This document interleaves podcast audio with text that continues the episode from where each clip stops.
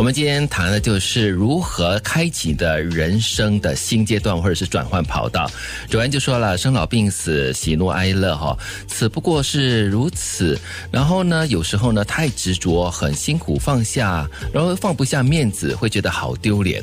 我们要学会珍惜当下，那所拥有的一种感恩跟感觉，要继续努力的活着。嗯，说的非常的好。还有 James 就说了，山不转路转，路不转人转，人不转心转。或许能充分的表达目前的这样的一个状态吧，叫做山重水复疑无路，柳暗花明又一村。改变原状，那下一个竞技场上呢？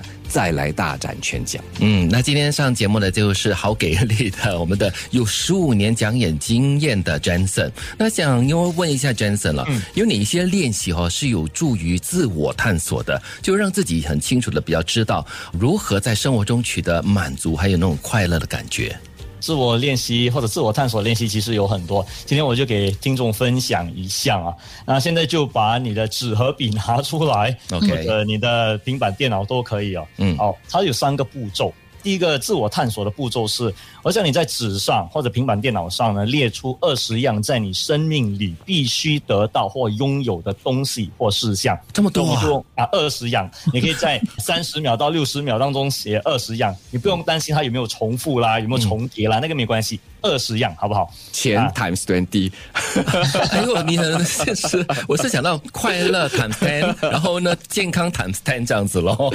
哎，其其实呢，你会发现啊，有些人觉得哇，叫我写二十样我要买的东西，其实没有人有二十样要买的东西的。跟你讲，嗯，没有人有二十样需要买的东西。对。然后你真的问自己呢，哎，在我生命里有什么是最重要？有什么是我必须得到？有什么是我一定要拥有的事项？哦。然后我们啊，对，我们就会想到非常重要的东西了，比如说家庭。啊，家人啊，时间，掌控自己的情绪，快乐、自由、健康等等哈。嗯，哎，所以听众现在就列出二十样，好不好？二十样事项也好，东西也好，是你在你生命里一定要拥有、一定要得到，是可以已经拥有的，可以，嗯，OK，已经可以，又或者是渴望拥有的，OK，好，列出了之后呢？第二个步骤，一旦从十五到二十样当中啊，然后你就让问自己，这个让你的心带领你啊。在十五到二十样当中，有五样最重要。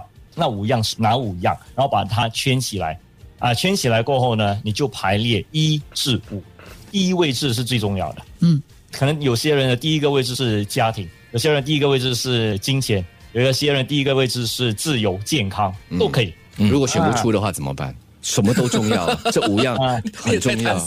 那就是想太多了。我想那你要去反省一下，也要反省一下。对，第三个步骤就是反省，去冲个凉，反省一下。所以这个时候是需要沉淀的。可能第一步骤呢，就是呢我们讲的 brainstorm，对吧？脑力激荡。那么之后呢，就要让自己心情沉淀，好好的思考，到底哪一个是对你来说最重要？排名一到五哈，嗯，好，那排名好了过后呢，第三个步骤呢，不像德明了，就是第三个步骤他就要反省了。可是我们正常人的话，应该要怎么做呢？OK，所有的正常人呢，只要你排名一到五呢，你就看首要的位置了，就在第一位置的那一样是什么？比如说你第一样的位置是家庭，我们打个比方啊，家庭或者是健康，多数的人都是家庭、健康等等啊。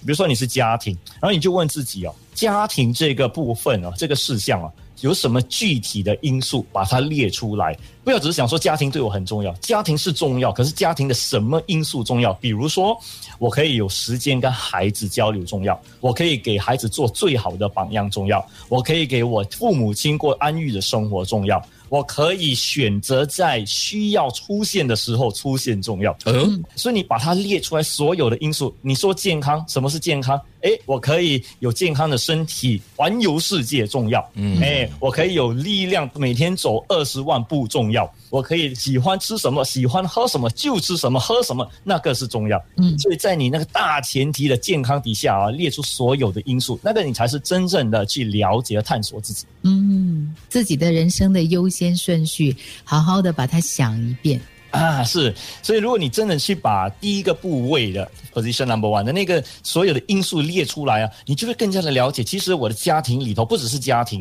因为有时你会发现哦，如果我家庭对我很重要，可是我又需要到外头去工作。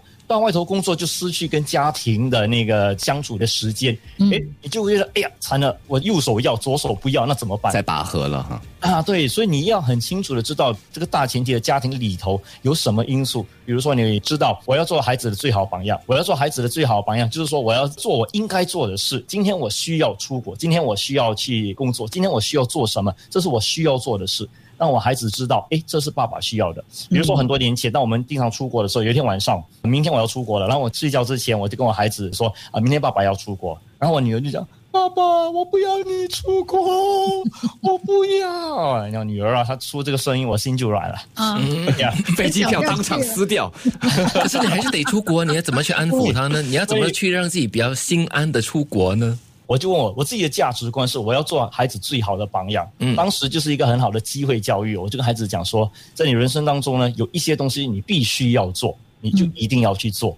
当你做完成了，你还是有回到这个家里头。嗯 OK，爸爸需要去完成这个事项，我就要完成了，我依然回到家。我去到哪里呢？我心里都有你们。哦，他听得懂吗？好像有点深奥哦。啊，他听着听着就睡着了啦，他爸在讲明天起来，他记得爸爸是去做重要的事情就对了。嗯，因为其实对小朋友来讲很简单，他就是担心爸爸不在身边，有一种哎，爸爸会不会不要我了？因为他只要被安抚，他就 OK 了，是吧？是是是，而且我儿子很有趣的是，他就从他的橱柜里头啊，刻一个黄色的小星星啊，他就交给我说：“爸爸，你去到哪里都要看着他想到我。”OK，哎呦哎呦，哎呦，啊，对，哎呦，你儿子很走心呢。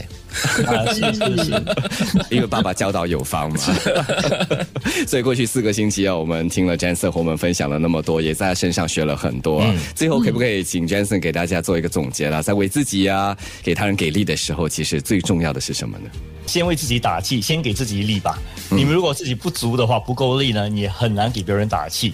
给别人打气最好的方式呢，就是当你很足够的时候，别人才就可以感觉到你的能量。嗯，第二是可能你身旁有很需要帮助的人，可是有些人是在不同的环境里头、不同的空间里头，他们暂时不想你的帮助，你就尊重他们的选择，尊重他们对这个世界的模式和看法。就不要你一厢情愿的说我为你好，所以我一定要这样子帮你，你一定要接受我的帮助。那个不是非常恰当。最后呢，我想让你知道的是，你的个人成长，还有我们的心理建设，还有我们的这心灵的领悟哦，就是我们身旁的人最大的激励和榜样。我们成长越多，我们就可以给力越多。哇，早晨好给力，嗯，真的可以做到这点哈。对 对对，再次感谢激励讲师 Jason 过去四个星期一给我们分享了那么多，给我们给力了那么多，谢谢你。